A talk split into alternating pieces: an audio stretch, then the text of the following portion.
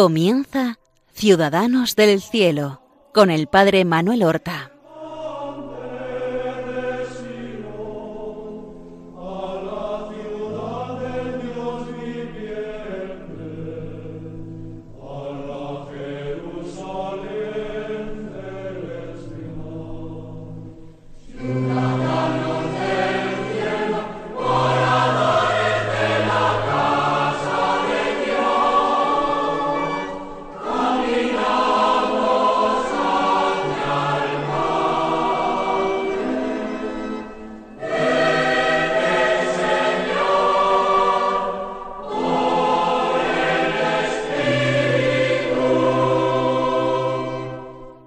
Queridos y santos oyentes de Ciudadanos del Cielo, muy buenos días en este nuevo martes en que nos encontramos en las ondas de Radio María para hablar de nuestros hermanos los santos, los que nos han precedido en este camino que llevamos todos, en este camino hacia el cielo.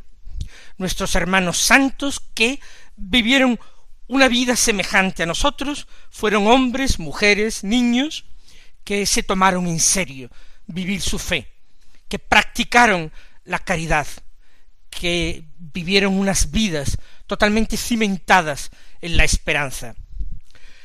El pasado domingo hemos vivido en la iglesia una muy concurrida celebración de canonizaciones en Roma, siete beatos han sido inscritos en el número de los santos, entre ellos un santo español, San Manuel González, sevillano, obispo primero de Málaga y posteriormente de Palencia, en cuya catedral, en cuya bellísima catedral está enterrado en la capilla del Santísimo.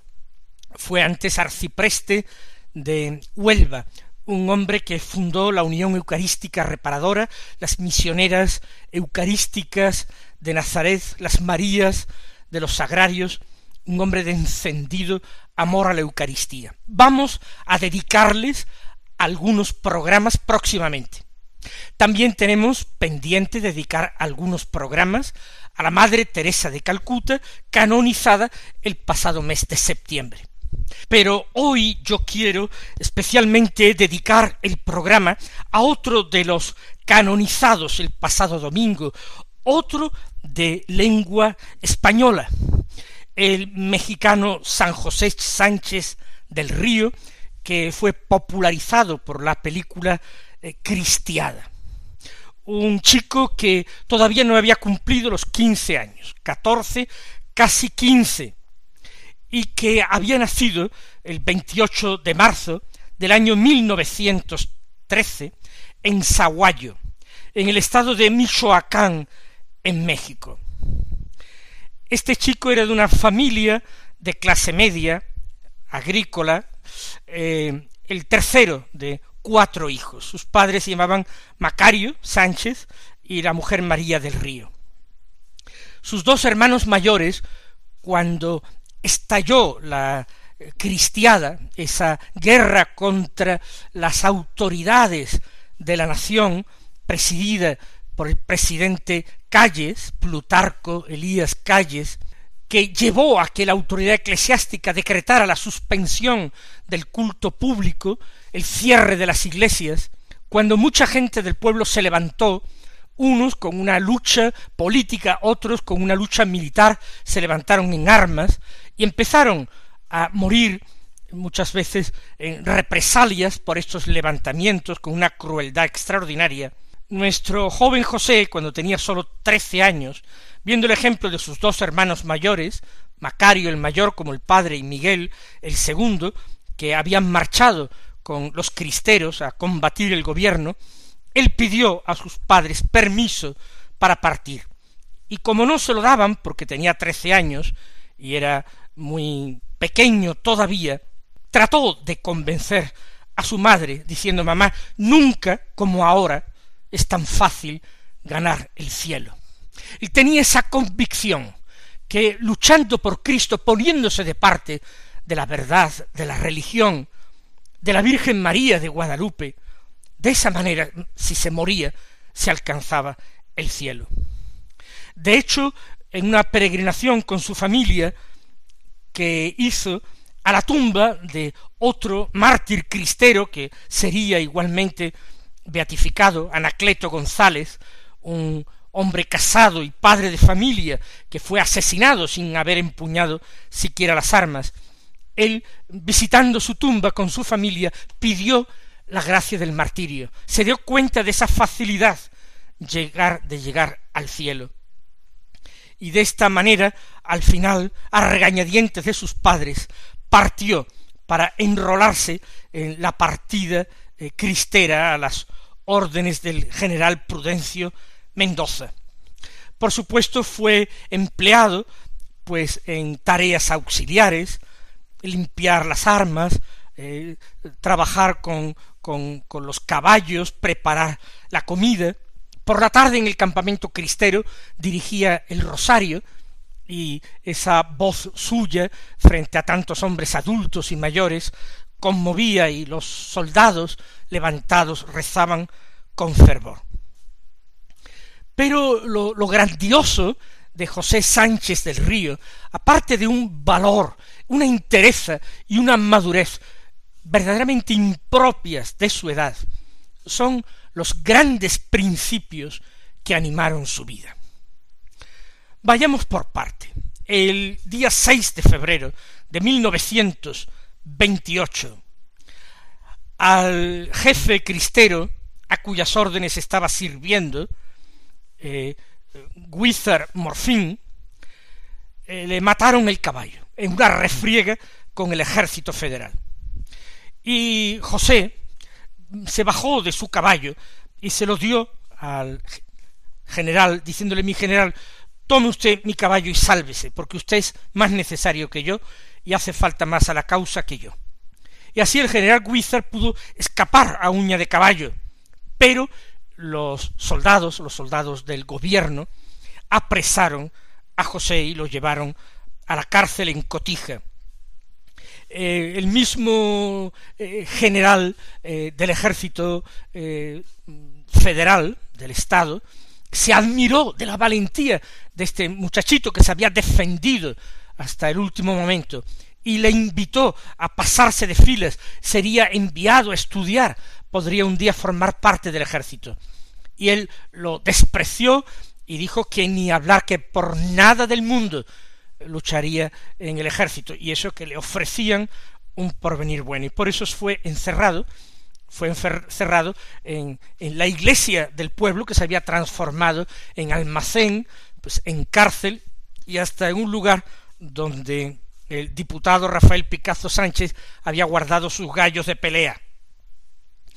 Este mm, Rafael Picazo Sánchez era pariente suyo, al menos pariente espiritual, y abrió camino para que los padres pudieran rescatar a José y para que él se pudiera marchar siempre renunciando a sus ideales, que fuera, por ejemplo, al colegio militar, pero José rechazaba una y otra vez todas las ofertas. Él no quiso que sus padres pusieran un dinero que no tenían para rescatarlo. De hecho, él valiente y generosamente había partido con los cristeros para alcanzar el cielo y no quería perder esa oportunidad. La valentía es el primer eh, gesto, el primer rasgo de la vida de José Sánchez del Río. Valentía para enfrentarse siendo niño a una situación conflictiva, para no tener miedo al estruendo de las armas, para no tener miedo al enemigo, para despreciar la libertad, si para alcanzar la libertad había que renunciar a Cristo. Valentía que es necesario a un cristiano para vivir su fe en nuestro mundo. Porque en nuestro mundo el cristiano puede esperar perfectamente la persecución, puede esperar un odio a Cristo que se traduce en odio a los cristianos, en odio a lo cristiano, en odio a la Iglesia. Ciertamente no se trata solamente de una virtud natural. Esta valentía es sobrenatural, infundida por la gracia. Es una valentía que Jesús anunció a sus discípulos que tendrían.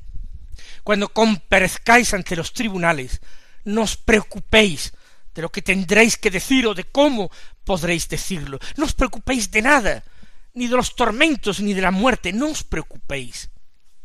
El Espíritu de vuestro Padre hablará por vosotros. Cristo hablará en nosotros, dará testimonio ante el mundo en nosotros. No hay que tener miedo de perder ni los bienes, ni la honra, ni la tranquilidad, ni la vida. No hay que tener miedo a nada, porque nosotros estamos en el bando correcto, que es el bando de Cristo. José Sánchez del Río tuvo pena solamente de apenar a sus padres, pero sus padres también dieron una lección ejemplar de valentía y de entereza. No quisieron salvar a su hijo a toda costa, a cualquier precio. Hoy, cuando personalmente como sacerdote he tenido que hacer algunas observaciones a algunos cristianos que aceptaban el comportamiento de sus hijos, un comportamiento a todas luces pecaminoso y de pecado público y notorio, y tenían un único argumento, es que es mi hijo. Usted no tiene hijos. Si usted tuviera hijos, no sería tan duro, no diría esas cosas. Y yo quiero que mi hijo sea feliz mi hijo o mi hija, quiero que sea feliz. Y les da lo mismo pasar por encima de la ley de Dios. Y sólo quieren que su hijo sea feliz. Con lo cual, estos padres que hablan así, están dando perfectamente la razón a aquella serpiente antigua que en el paraíso sedujo a Eva y engañó a Adán. No, no tiene la razón Dios. El camino de los mandamientos no es el camino de la felicidad. El camino del Evangelio no es el camino de la felicidad. Es muchísimo mejor escapar, traicionar los mandamientos, olvidar el Evangelio y ser feliz.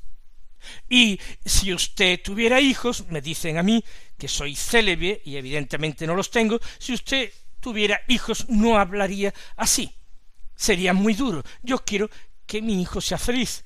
Y si él pues tiene que vivir su vida de esta forma notoriamente escandalosa y pecaminosa, que la viva. Pero ¿quién soy yo para contrariarlo? ¿Quién soy yo para darle un disgusto?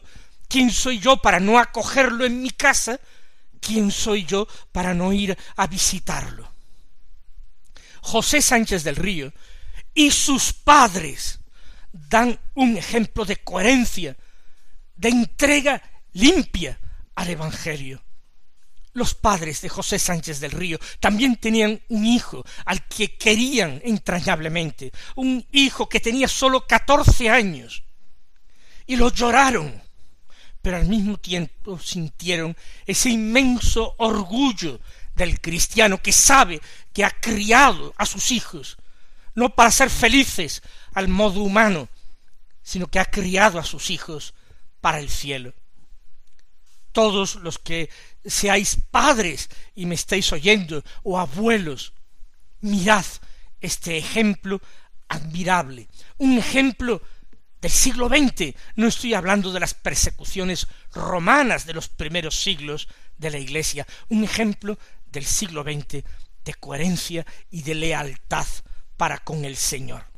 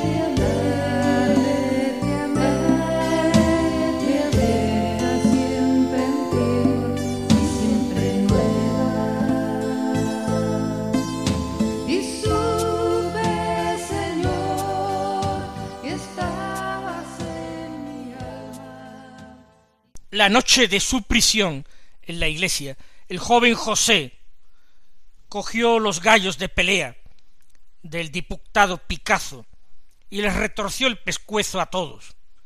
Y dijo, la iglesia no es sitio para tener animales. A la casa de Dios se viene a rezar, no a guardar animales.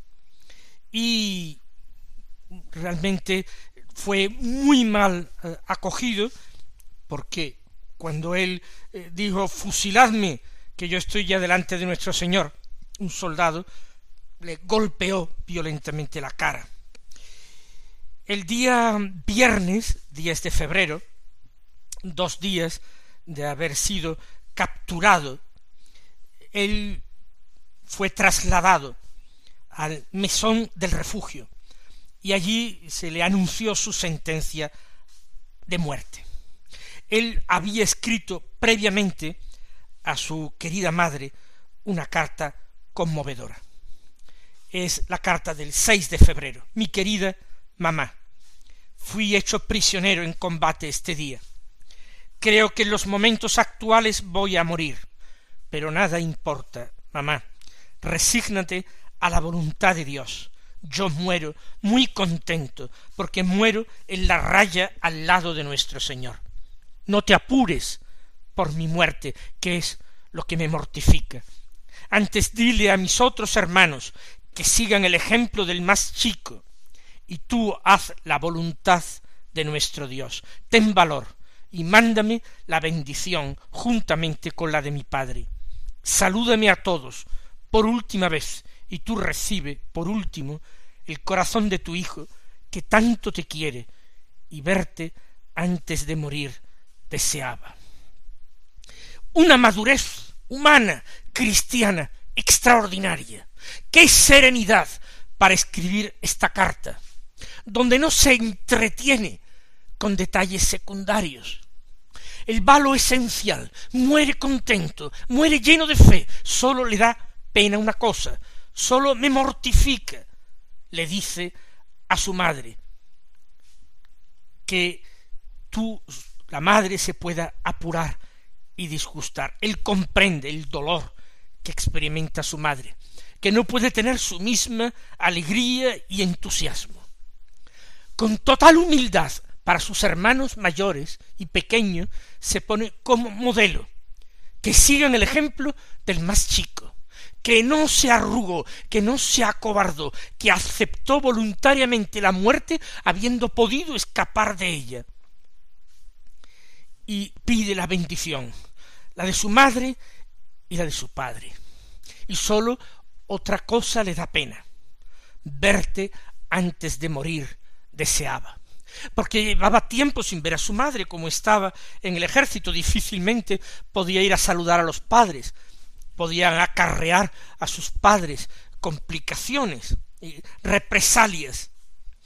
Pero él dice, nada importa que muero, resígnate a la voluntad de Dios, porque yo muero muy contento. Es un verdadero trozo de literatura martirial. Algo que nos conmueve profundísimamente. Y este es el segundo rasgo en la personalidad de José, junto con su valentía, una fe sin fisuras. Él cree firmemente en la palabra de Jesús, él no titubea, y es la hora de la verdad, cuando uno está cercano a la muerte, y no titubea, porque cree en la palabra, se fía de la palabra del Señor como escuchábamos hace muy poco en el Evangelio. No tengáis miedo a los que pueden matar el cuerpo. Y nada más. No tengáis miedo a esos. ¿Qué es lo que pueden hacer? Quitaros la vida. Solamente eso. ¿Y qué? ¿Es que no hay otra vida? Y la palabra de Jesús que dice, el que se ponga de mi parte ante los hombres, yo me pondré de su parte ante mi Padre del cielo. Jesús mismo se ofrece como abogado e intercesor ante el Padre por aquel que entregue su vida, que se ponga de su parte, de parte del crucificado, de parte del crucificado, ante los hombres. José creía esto. Creía en aquella otra palabra de Jesús, el que quiera ser mi discípulo, que cargue con su cruz y me siga. Y Cristo murió en la cruz y al discípulo no se le ofrece otra cosa, no se le ofrece una corona humana, se le ofrece la cruz del Señor, que es signo de muerte, pero es también anuncio de resurrección, es la cruz gloriosa del Señor.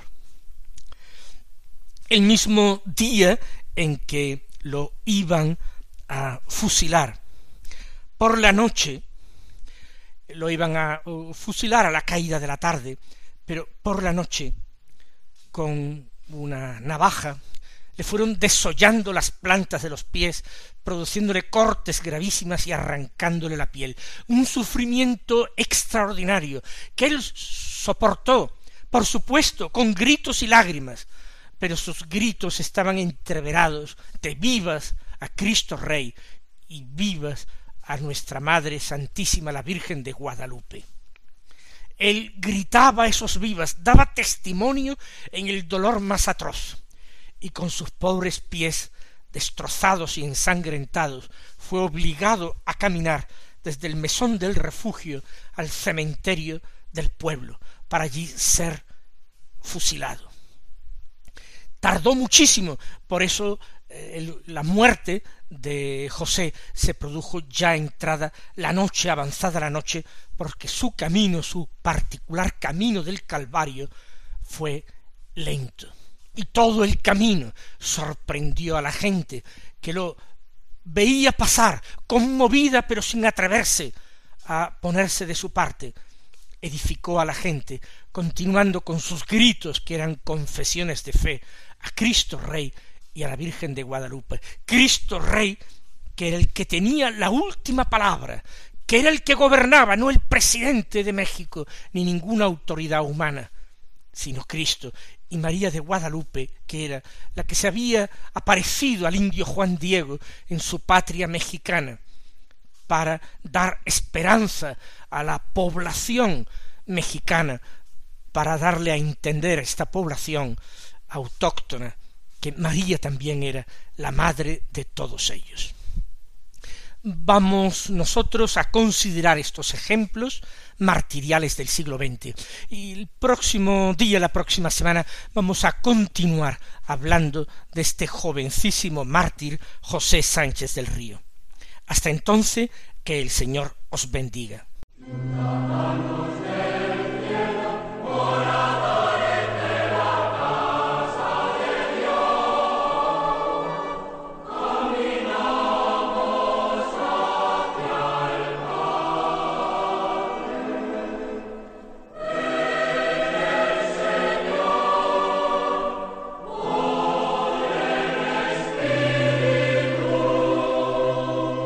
Han escuchado en Radio María Ciudadanos del Cielo con el Padre Manuel Horta.